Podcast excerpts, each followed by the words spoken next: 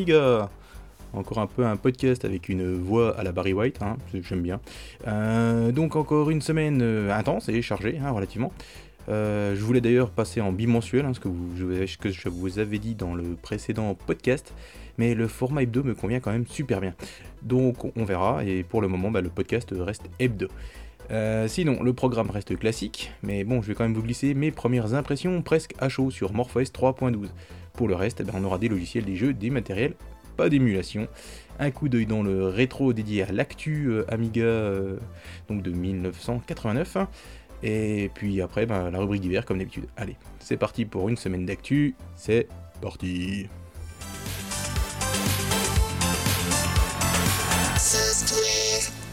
Alors on commence cette rubrique logicielle avec Martin Senex-Hein qui a mis en ligne sur amiganews.de un très long article consacré à la comparaison des navigateurs internet pour Amiga classique en 2019. Cet article compare donc Eyebrows 2.5 à deux versions de NetSurf, donc celle qui est en SDL et qui est développée et maintenue par Arthur Jarosik, et celle qui est en réaction et qui est développée par Chris Young. Il s'attarde notamment dans cet article à la fois sur l'aspect visuel des sites qui sont fréquentés par ces navigateurs internet et les temps d'affichage qu'il a pu constater sur un Amiga 1200 avec une carte Blizzard 1230. Eyebrows s'en sort pas mal, même s'il ne gère pas le CSS, tandis que les NetSurf, eux, affichent mieux certains sites, CSS oblige, mais sont apparemment plus plantogènes, mais aussi beaucoup plus longs pour charger les pages demandées. Bref, il convient donc d'avoir les trois sur sa machine si on veut essayer de naviguer à peu près correctement sur son 1230. Et il faut aussi, dans une certaine mesure, être patient et être motivé. Alors, VASM est un compilateur dédié à l'assembleur. Alors j'ai cherché si on disait un compilateur dédié à l'assembleur, si c'était un assembleur, un logiciel d'assemblage, bref. Donc c'est un truc qui fait de l'assembleur, en gros. Il est compatible avec de multiples processeurs, donc euh, de la famille des processeurs 68000, c'est celle qui nous intéresse tout particulièrement, mais aussi le PowerPC, la Coldfire, en passant par le Z80, les ARM, de la version 1 à la version 4, le processeur RISC de la Jaguar, et beaucoup, beaucoup, beaucoup d'autres encore. Donc VASM passe en version 1.8G. La plupart des nouveautés sont forcément parlantes pour un développeur, mais pour moi, c'est un peu du austro-hongrois. Alors je ne vais pas me lancer dans une traduction sans grand intérêt, je vais donc vous laisser aller lire tout ça. Et je continue avec les trucs auxquels je ne comprends pas grand chose, avec la sortie hein, donc, de VBCC 0.9G. Euh, la seule chose que je constate, c'est que VBCC c'est un compilateur C, et bah, vous voyez son numéro de version finit aussi par G. Alors je sais pas, il y a quelque chose avec les compilateurs euh, et les développeurs avec la lettre G, je ne sais pas. Ou alors c'est juste un hasard. Donc VBCC, je vous disais, c'est un compilateur C qui est développé par Volker Bartelmann pour euh, le cœur du compilateur en lui-même, et par Frank Weil pour les adaptations spécifiques Amiga. Je sais pas si vous vous souvenez, euh, Frank Weil, c'est un des frères euh, dont je vous avais parlé la semaine dernière dans la rubrique jeu. Euh, celui qui a développé le jeu, et je me rappelle plus, avec un. Comment ça s'appelle Avec un petit chevalier là, je ne sais plus le nom, c'est pas grave. VBCC gère AmigaOS 3, AmigaOS 4, MorphOS, PowerUp et WarpOS. A nouveau pour la liste des changements, je ne vais pas vous faire l'affront d'essayer de le comprendre ni de vous le traduire. Je vous laisse aller lire tout ça.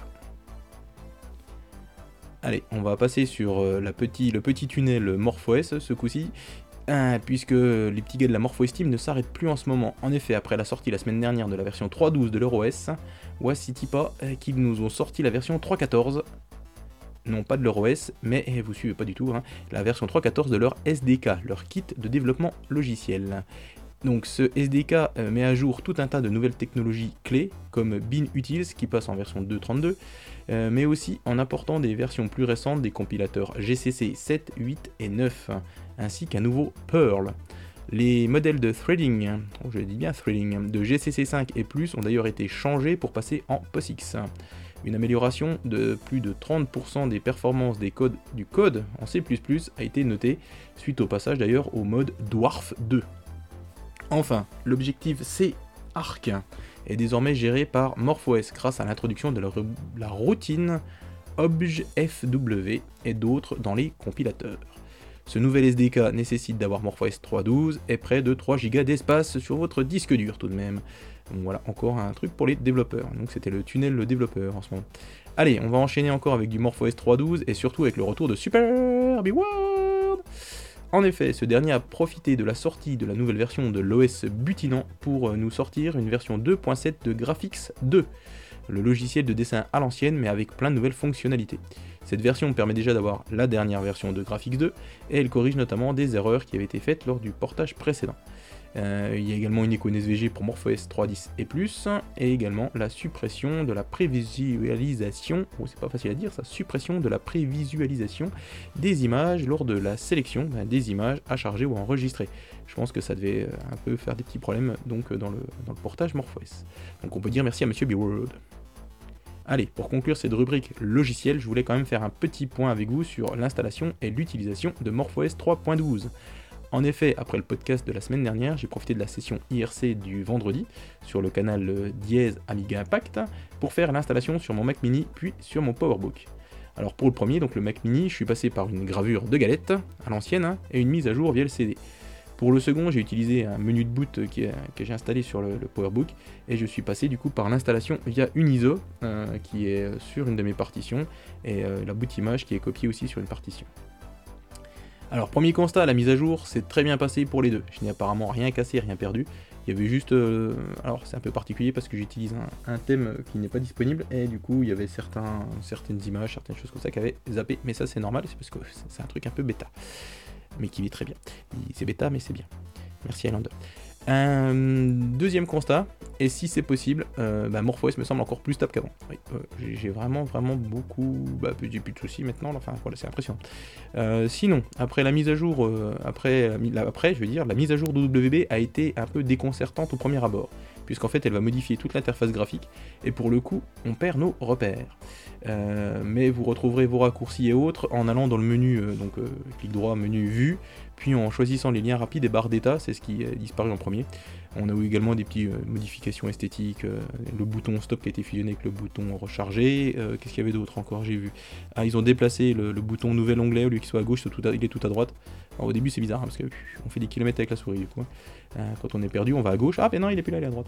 Voilà. et sinon bah, la, plus grosse nouveauté hein, c'est que OWB a vraiment gagné en rapidité et n'a plus cette fameuse fuite mémoire qui était vraiment pénible.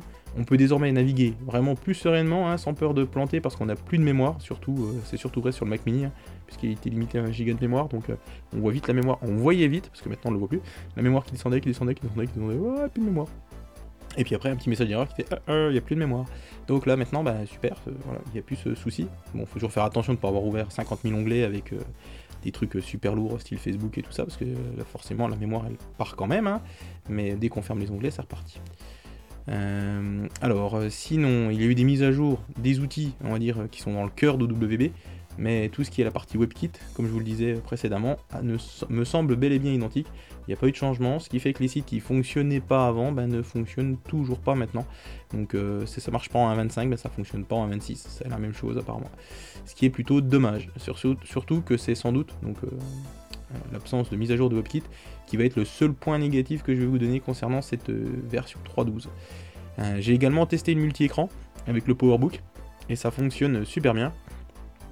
Apparemment certains euh, Jet 27 notamment ont des soucis avec les PowerMac G5 qui ont des cartes Radeon avec deux sorties DVI, mais moi avec le PowerBook ça marchait nickel. donc c'est une première ébauche du multi-écran mais ça fonctionne vraiment bien.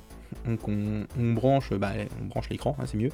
Euh, ce qu'il faut faire apparemment, c'est qu'il faut que l'écran soit branché au moment qu'on démarre l'ordinateur. après ça, ça a confirmé. Et après, en fait, dans la, dans la préférence écran de MorphOS, eh ben, on va créer un écran dédié pour une application. Donc, et l'écran, on le, crée sur euh, la, carte graphique Radeon.1, quelque chose dans le style, ça finit toujours par .1. Et là, en fait, c'est la deuxième sortie. Et donc, du coup, ben, par exemple, moi j'avais mis OWB sur l'écran, euh, l'écran Radeon 1.1. Et donc, quand j'ai ouvert OWB, ben, tout de suite, il s'est ouvert sur mon écran qui était branché euh, à côté du PowerBook. Le seul truc qui est un peu déconcertant au départ, c'est que contrairement à Windows, où en fait, quand on met la, la souris, on va dire, sur le bord du moniteur, eh ben, il va passer du coup sur l'autre moniteur. Là, en fait, c'est encore une gestion entre guillemets à l'ancienne, c'est-à-dire qu'en fait, euh, ça fonctionne, c'est vraiment considéré comme un écran à part. Donc, euh, un écran Amiga à part, qui serait en fait, si on avait, si on pouvait glisser les écrans, qui se trouveraient derrière en fait. Donc, il faut jouer avec le, gadget de profondeur ou éventuellement avec les raccourcis clavier pour pouvoir changer d'écran. Euh, Qu'est-ce que j'ai encore vu d'autre? Ah ben j'ai aussi euh, testé euh, la manette PlayStation 4 branchée en USB et ça marche nickel en double stick pour jouer à Tower 57. Du coup ça fonctionne. Donc elle fonctionnait déjà avant les manettes PlayStation 4 mais les premiers les premiers modèles. Euh, moi j'avais acheté ma PS4, je sais plus, il y a un an et demi ou deux ans. Et du coup, c'était des nouveaux modèles apparemment. Euh, je sais pas ce qui change entre les anciens et les nouveaux, hein, parce que physiquement il n'y a pas de changement. Mais euh, les nouveaux étaient, ne fonctionnaient pas. Donc là ça marche nickel. Bah, du coup, on peut brancher une manette de Xbox One, une manette de Xbox 360 ou une manette de PlayStation 4 et ça fonctionne notamment avec Tower 57 et sans doute d'autres. Euh, j'avais oublié aussi, ah oui, j'allais oublier aussi que j'ai pu supprimer le fameux son de démarrage euh, du PowerBook, le dongle du démarrage, avec la nouvelle option qui est dans Sound de, donc de l'OS. Donc ça c'est super pratique, hein, parce que comme ça j'ai pas eu besoin de rebooter sous un Linux ou un macOS pour faire ça. Et enfin pour ce qui est du reste, ben, je pense que notre ami DAF vous fera sous peu son tour du propriétaire. Donc du coup on en reparlera d'ici là. Et c'était tout pour la rubrique logiciel, mais c'est déjà pas mal du tout.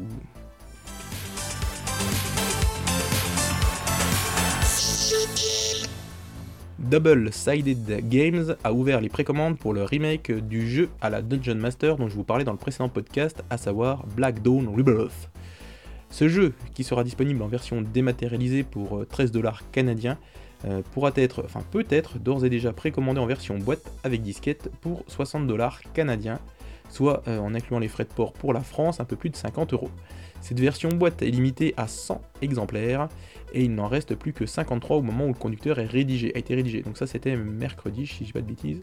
Donc j'ai pas revérifié depuis, donc si vous en voulez, va falloir vous dépêcher. Bon, je ne voulais pas vous reparler de Blast Away, mais comme la dernière mise à jour de sa préversion apporte désormais l'ensemble des niveaux, je me devais de vous l'indiquer. Son auteur, Semo, se concentre désormais sur l'amélioration des caractéristiques du jeu plutôt que son contenu. Donc c'est tout pour le moment, mais je vous invite, euh, comme d'habitude, hein, comme je vous l'ai dit la dernière fois, à aller vérifier régulièrement le, site de Blast Away, puisque des mises à jour tombent vraiment régulièrement. Ce, cher, ce cher, ce cher, ce cher, c'est cher, c'est cher, non, c'est pas c'est cher, c'est ce cher Astrofra a tweeté quelques images et infos sur Athanor 2. On y apprend que l'adaptation Amiga avance bien. Astrofra a d'ailleurs ajouté des captures d'écran de son environnement de développement Amiga, il a mis également une vue 32 couleurs du jeu ainsi qu'un artwork original du jeu en haute résolution que l'on doit à Vincent euh, Jambut, Jambut, je sais sais pas comment on dit, et qui est basé lui sur un concept art d'Angel Bautista et donc euh, vous pouvez voir tout ça euh, dans le lien qui est dans la description. Bah, c'est super chouette. Et donc bah, tout ça pour vous dire que, que je suis impatient de voir la suite. Allez, je soupçonne B-Word d'avoir fait un nouveau portage du jeu suivant juste pour que j'écorche son nom. Mais non, je me suis entraîné. Worm Sun arrive donc en version 3.5.5 sur l'OS papillonnant et corrige à nouveau des bugs. Cette version devrait d'ailleurs être la dernière à pouvoir être portée sur MorphOS, puisque le jeu a, semble-t-il, changé de moteur pour les versions suivantes. Je ne crois pas vous avoir parlé de Magazine, un Sokoban-like qui a déjà subi plusieurs refontes graphiques depuis, ses premières annonces. Il avait été aperçu une première fois lors de la RetroComp 2018, et du coup là une nouvelle version démo est désormais disponible. Elle ne gère pas encore la manette, mais elle vous permet de voir ce que le jeu donne sur 3 niveaux. Donc il n'y a plus qu'à tester. Et c'est tout pour la rubrique que je...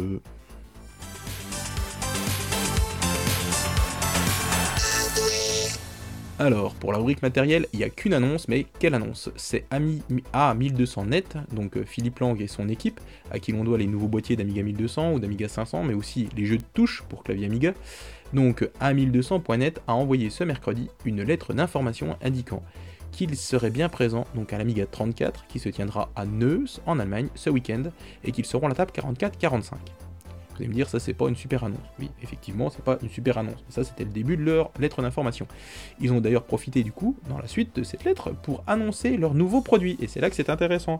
C'est un tout nouveau clavier mécanique de remplacement pour les Amiga 500, 1200, 2000, 3000 et 4000. Ce clavier 100% mécanique et 100% compatible avec les touches Mitsumi donc c'est les touches des claviers 500, 1200, 2000, 3000 et 4000, sera compatible également USB. Donc on pourra donc l'utiliser sur un PC ou un Raspberry Pi. Euh, et d'ailleurs, euh, il est également prévu que ce clavier soit pris en charge par la Vampire sous peu. Ce clavier a d'ailleurs été conçu pour être robuste et résistant, enfin on espère, hein, ça c'est plutôt du dialogue marketing, mais oui, on espère. Euh, donc voilà, donc bah, ça sera présenté je pense à l'Amiga 34, on en verra un peu plus et on en saura un peu plus. comme il fonctionne par financement participatif, il y a des chances qu'on ait un financement participatif pour ce clavier 100% mécanique, donc bah, il n'y a plus qu'à... et d'ailleurs, autre nouvelle donc, qui a été dans cette dans cette lettre d'information, c'est que les coques pour Amiga 1200 sont désormais disponibles chez les revendeurs en quantité limitée toutefois dans les coloris suivants. On a le coloris blanc, le coloris translucide, euh, noir et bleu foncé. Euh, pour l'Europe, c'est donc amigastore.eu et Amedia Computer qui vous permettent donc de commander ces coques pour Amiga 1200. Comme je vous l'ai dit euh, tout à l'heure, il me semble, il n'y a pas de rubrique émulation, donc on va passer à la rubrique coup d'œil dans le rétro.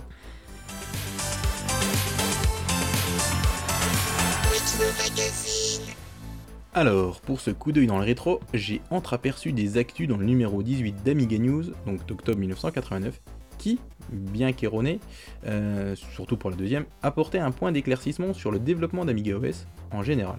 Du coup, je vais vous lire cette news qui était dédiée en fait au Warbench 1.4. Mais juste avant, euh, on y parlait aussi du prix du 500. Donc petit retour, 30 en arrière. Donc je vais vous lire les deux petites news, il y en avait beaucoup plus hein, dans, ce numéro, mais euh, voilà, je me suis concentré sur celle-ci. Donc la première, c'est l'Amiga 500 qui baisse de prix. Donc on est en octobre 1989. L'unité centrale est désormais proposée à 3990 francs, toutes taxes comprises, soit une baisse de 260 francs. ça veut dire qu'il était à 4250 francs juste avant. Commodore lance également le Starter Kit au prix de 4290 francs, toutes taxes comprises. Donc dans un coffret sont réunis un Amiga 500, les jeux Crazy Curve, Super Ski et Miniature Golf, un logiciel de dessin, Fusion Paint en version française et le traitement de texte Kinword, également en français avec son dictionnaire de 90 000 mots. Donc voilà, ça c'était pour la première actu. Et la deuxième en fait c'est la... donc là en fait on a deux captures d'écran. Et donc il y a marqué voici une représentation fait maison de la nouvelle fenêtre Warbench 1.4. On parle toujours d'une date de sortie pour la fin d'année de cette version 1.4 de l'Amiga DOS, mais après l'expérience de la version 1.3, nous préférons dire fin de l'année prochaine. Donc euh, comme on le sait, il n'y aura pas de Warbench 1.4. Euh, le projet semble fixe en ce qui concerne les idées et la présentation. Ce qui est long est le débogage. On peut cependant imaginer que Commodore va y mettre l'investissement nécessaire puisque l'Amiga 3000 sera basé sur le 1.4 et tout retard pour cette version du DOS, hein, c'est rigolo, on parle de DOS, euh, on parle pas d'OS, on parle de Warbench et pas d'Amiga OS, c'est voilà, ça c'est rigolo. Donc, donc je disais que tout retard pour cette version du DOS sera également un retard pour la nouvelle machine. Les flèches de défilement de la fenêtre ont été groupées ensemble dans le coin de redimensionnement. Ça va faire des kilomètres en moins pour la fenêtre. Donc en fait on a deux captures d'écran. On a une capture d'écran d'un Warbench 1.3, peut-être même un 2, il y a marqué VB1.2, et en dessous un Warbench 1.4. Donc oui effectivement on voit que les, fenêtres, les fenêtres, les flèches pour faire défiler les fenêtres avant, il y en avait une en haut de l'ascenseur, une en bas de l'ascenseur, et là en fait elles sont regroupées. Ensuite, qu'est-ce qu'ils disent? Euh, La jauge de place libre sur la gauche de l'ancienne fenêtre a disparu. Oui, on avait ça sur les. C'était remis après, c'est d'ailleurs rigolo. Euh, quand on ouvrait une, disquette ou un disque dur, on avait une jauge de remplissage sur la gauche de la fenêtre qui n'est plus sur ce Warbench 1.4. Euh, l'espace disque utilisé euh, et libre sont affichés en haut. Voilà, donc on se retrouve bah, comme on a maintenant, on peut avoir les deux. Hein. donc là il y a écrit Warbench 1.4, 95% plein, 45 kg d'espace disponible libre. donc tac tac tac. Euh, l'écran Warbench avec ses icônes de disquette et RAM disk est lui-même devenu une fenêtre que l'on peut faire déplacer et dimensionner, donc ce qu'on va retrouver après dans le Warbench 2.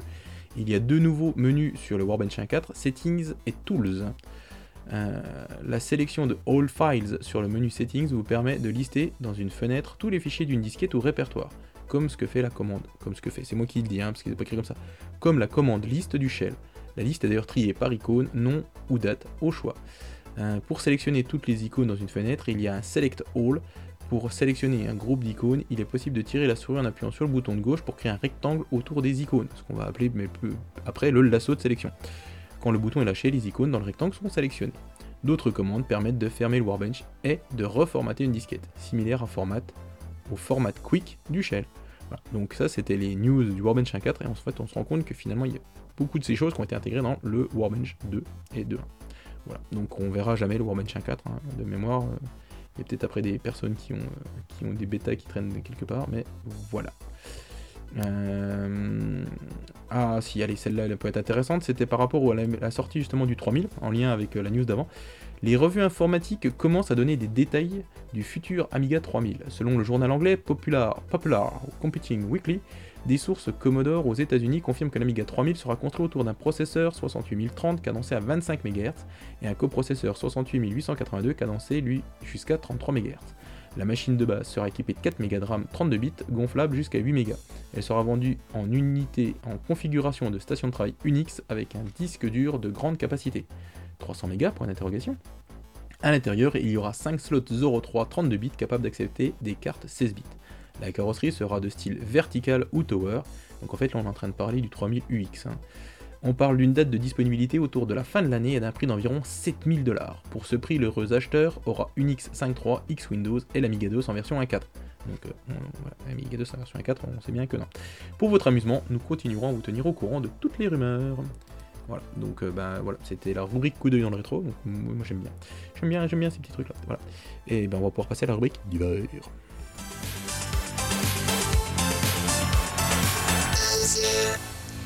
On commence cette rubrique par une nouveauté comme je les aime, et vous aussi. Pseudaxos vient de finaliser son deuxième album réalisé entièrement sous Amiga OS 4.1 avec l'excellent Milky Tracker. Fort de sa collaboration avec Ultimate Amiga pour Loading, son album précédent, il a renouvelé l'expérience avec ce label, qui a d'ailleurs changé entre temps pour devenir Ultimate Creative, donc pour ce second album qui s'intitule lui Crunch, qui est un album techno dance. Euh, le fichier zip de cet album est librement téléchargeable sur le site 20thcentury.free.fr, euh, hein, le lien est forcément dans la description. Et vous pourrez également récupérer donc sur ce même site le premier album de Pseudaxos, mais également lui faire un petit don via PayPal. Fast Loaders a lancé vendredi dernier, comme je vous l'avais dit dans le précédent podcast, son financement participatif pour produire et publier un triple album dédié à l'Amiga et intitulé Amiga Rocks. Le seuil minimal est fixé à 220 000 couronnes norvégiennes, soit environ 22 000 euros. Pour le moment, donc ça c'est pareil, c'était mardi ou mercredi, euh, un peu plus de 9000 euros avaient été récoltés. Il reste encore 25 jours à ce financement pour se réaliser. Au menu de ce triple album, on va retrouver des musiques Amiga réorchestrées façon rock. On y retrouvera notamment des musiques tirées des jeux suivants Cannon Fodder, Castle Master, Castle Master, Chuck Rock, Dog of War, Ghouls and Ghosts, Golden Axe, HeroQuest, Late Storm, Lost Patrol, Lotus 3, R-Type, Super Cars 2, Unreal, Wrath of the Demon, X-Out, et enfin plusieurs pistes seront dédiées aux différents Shadow of the Beast et à Turrican 2. Alors pour 20 euros, vous pourrez avoir la version dématérialisée, donc avec les MP3, les FLAC, tandis que la version CD plus euh, la version dématérialisée vous coûtera 30 euros. Évidemment, il conviendra d'ajouter à ces 30 euros les frais de port pour la version CD. Alors perso, j'adore l'idée, mais le choix des titres ne, me plaît pas plus que ça pour l'instant. Toutefois, j'ai bien aimé euh, la musique euh, de Super Cars 2. Donc je sais pas, on verra. DAF ne chôme pas. En effet, il a déjà mis en ligne la version actualisée de son tutoriel d'installation de MorphOS pour que celui-ci soit toujours d'actualité avec la sortie toute récente de MorphOS 3.12. Voilà, donc bah, je vous invite à aller regarder hein, si vous voulez installer ou si vous voulez en savoir plus. Et comme je vous le disais d'ailleurs dans la rubrique logiciel, je peux vous parier qu'il est déjà en train d'écrire un article sur MorphOS 3.12. On en reparlera donc prochainement. Et vous savez quoi? Eh bien Amiga France ne chôme pas non plus. En effet, en plus de faire des jeux et autres trucs orientés ludiques, le site publie désormais une entrevue chaque mois. Ce mois-ci, c'est Anthony, aka Paranormal du groupe Delight, qui revient sur sa période Amiga, les crack les BBS, etc. Je ne crois d'ailleurs pas vous en avoir parlé, alors sachez que l'entrevue de septembre chez Amiga France était celle d'Eric, aka Gandalf, du groupe Outlaws. Je vous mets les deux liens qui vont bien dans la description. Gel, le former d'Amiga Impact qui fait des tutoriels de programmation Amiga en assembleur pour débutants, et dont je vous ai déjà parlé, vient de mettre en ligne les vidéos 13 et 14. C'est évidemment sur YouTube, sur sa chaîne, donc ben là je peux pas vous en dire plus à part aller regarder si vous êtes intéressé. Alors, j'ai découvert grâce à Quentin Billard sur Amiga pour toujours and Beyond l'émission YouTube Paddle Academy. Dans son quatrième épisode, Lord Paddle, donc c'est le présentateur, il revient sur un jeu qui s'appelle Bump and Burn, qui est un jeu de course sorti en 1994 sur Amiga 1200 et sur CD32. Il le considère comme le Mario Kart de l'Amiga. En oubliant toutefois ce que je lui dis dans les commentaires Extreme Racing qui était sorti l'année suivante.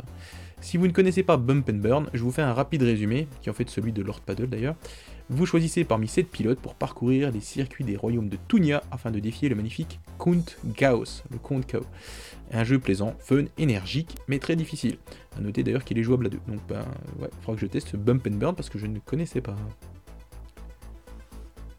Ni vu ni connu, Pascal Visa a fait suivre un message d'Alexandre Serel qui devrait vous intéresser. En effet, Alexandre a réalisé au début de ce mois d'octobre la dernière entrevue pour son prochain livre sur lequel il planche depuis à peu près deux ans. Son livre sera édité d'ailleurs chez Pixel Love et le seul indice qu'il a bien voulu nous donner, c'est en fait une capture d'écran des voyageurs du temps. Alors, soit on aura prochainement un livre sur Paul Cuisset, euh, parce que sur les point and click c'est déjà fait, soit un jeu, un livre sur Delphine Software, mais comme les deux étant extrêmement liés, gageons que cela ne fera pas beaucoup de différence. Bref, un projet que j'attends personnellement de pied ferme. L'Ami West, qui se tiendra à Sacramento une semaine avant l'alchimie, Comment ça, je fais de la pub cachée pour les triple A? Mais non, mais non, voyons, pas du tout. Aura droit à sa développeur conférence. Oui, oui, ça blague pas. Au programme, on retrouve Steven Soli qui présentera la team Exec SG et notamment les évolutions d'Exec SG, donc qu'elles soient passées, présentes ou futures. Il détaillera également les classes et les bibliothèques du futur Announcer Software Package, euh, qui donc euh, le Announcer Software Core qui sera mis à disposition des développeurs gratuitement. Enfin, il y présentera également un Amiga Development Manifesto, qui je suppute doit être un manifeste, hein, donc un petit livre sur le développement Amiga, donc un guide ou autre chose à destination des développeurs.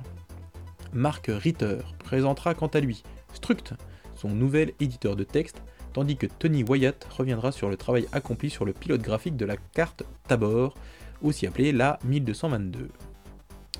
Bref, on en reparlera sans doute dans un prochain podcast hein, de l'ami West, ou, pas, parce que c'est pas forcément très intéressant des fois ce qu'ils disent là-bas. Mais on, fera un petit truc. Hein. Voilà. Je sais que nombre d'entre vous sont fans des musiques de jeux Amiga et de leur éventuelle réorchestration. Si jamais c'est le cas pour vous, je vous invite à aller, si vous ne connaissez pas, sur le site amigaremix.com qui comprend donc des remixes de musique de jeux Amiga. Et si vous connaissez déjà, retournez-y puisque 10 nouveaux remixes ont été mis en ligne dernièrement. Les nouveautés vont de Defender of the Crown à Turrican 1, 2, 3, en passant par le remix de Super Cars 2 par Fast Loaders, dont je parlais juste avant, mais aussi Human Target, Apidia, Mike the Magic Dragon et AirType. D'ailleurs, AirType est au piano. Pour ce dernier, hein, c'est. Voilà. Euh, le site contient actuellement 1284 remix, donc de quoi vous faire plaisir pendant des dizaines d'heures à moindre frais. Allez, on reste encore dans la musique avec le podcast numéro 221 de Jam qui est dédié à la compétition Amiga Musician Challenger 2K, euh, je ne sais pas, 19, voilà, d'une durée de 54 minutes. Il comprend 16 musiques qui ont été composées cette année. Et si vous en voulez encore plus, vous pouvez également récupérer le numéro précédent, le 220, donc, qui était consacré lui aux meilleures musiques Amiga, donc aux meilleurs musiciens Amiga de 2018. Et hop, ça fait encore 58 minutes de plus. Et on pourra bientôt faire l'aller jusqu'à l'alchimie en écoutant que des musiques Amiga. Allez, encore un petit peu de musique avec le retour d'Amiga Vibes, le numéro 76, donc est intitulé 15 Mania, car Je Gougou, le MC derrière le podcast, souhaite le faire revenir tous les 15 jours en se basant sur les musiques des démos qui ont été tweetées par Tarzin, donc dans le cadre de ses tweets journaliers One Day, One Demo.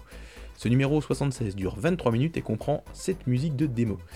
Allez, encore un petit effort, et on écoutera vraiment que de la musique Amiga dans la voiture pour aller à Hermitage. Je vous ai déjà parlé de l'alchimie 13 Vous savez, celle qui se tient à Hermitage là, le week-end du 1er novembre. Vous êtes sûr, j'en ai parlé. Bon, même si c'est le cas, c'est pas grave. Sachez qu'une intro de type Wild Animation Compo avait été faite pour la VIP 2019. Celle-ci, œuvre de Coyote et Square Tune Magician, a été faite d'ailleurs sous Blender et Eevee. Euh, ça c'est prononcé comme ça, E-E-V-E-E. -E. Euh, je vous mets le lien YouTube qui va bien dans la description. Et sinon, ben, sachez que la chimie donc, qui se tient du 1er au 3 novembre à Talermitage, eh ben, il y a besoin de s'inscrire, alors inscrivez-vous et viendez, bordure de mer. Oui, c'est pour pas dire de gros mots. Allez, pour euh, conclure ce podcast, euh, comme vous pouvez l'entendre d'ailleurs, hein, le podcast est resté hebdo, hein, parce que j'aime vraiment trop ce format. Ce qui fait que vous aurez normalement cette semaine deux podcasts hein, pour le prix d'un, puisque celui d'Amiga Vibes, qui est dédié au One Day One Demo, et le que je viens dont, je viens juste de vous parler est sorti hier. Et donc vous aurez double ration de podcast, les amis. voilà, c'est fait. Voilà. Je me lance à nouveau d'ailleurs dans mon rituel de fan podcast avec les remerciements d'usage. Donc je remercie Gibbs, Tarzine et tout le staff d'Amiga France. Et je remercie aussi Je Gougou pour sa noble initiative de souhaiter seconder le podcast d'Amiga Impact avec celui d'Amiga Vibes et bien sûr vous, mes chers auditeurs, dont les retours me font toujours autant plaisir. Je vais d'ailleurs pour cet épisode reprendre les remerciements individuels parce que ça me fait bien plaisir aussi et vous avez été moins nombreux, donc c'est un peu plus facile. Donc je remercie Big Dan, Ernou, Highlander et Jedi.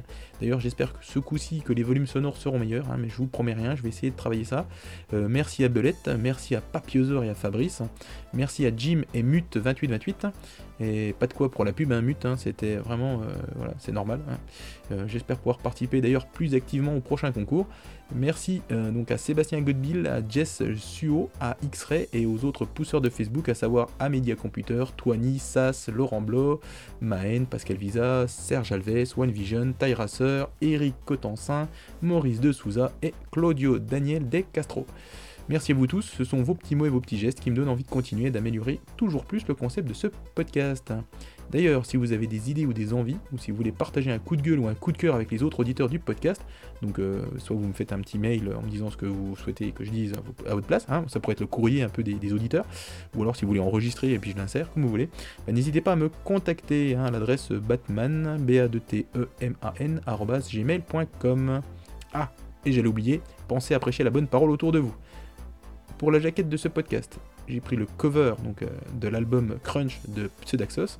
Pour ce qui est de la musique de fin, bah, j'ai pris la musique de Super Cars 2, composée initialement par Barry Letch, et ici réorchestrée par Fast Loaders.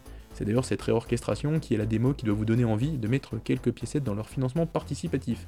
Perso, j'aime beaucoup ce morceau, et j'espère que vous aussi, vous allez aimer. Allez, plein de bisous à tous et n'oubliez pas que l'Amiga soit avec vous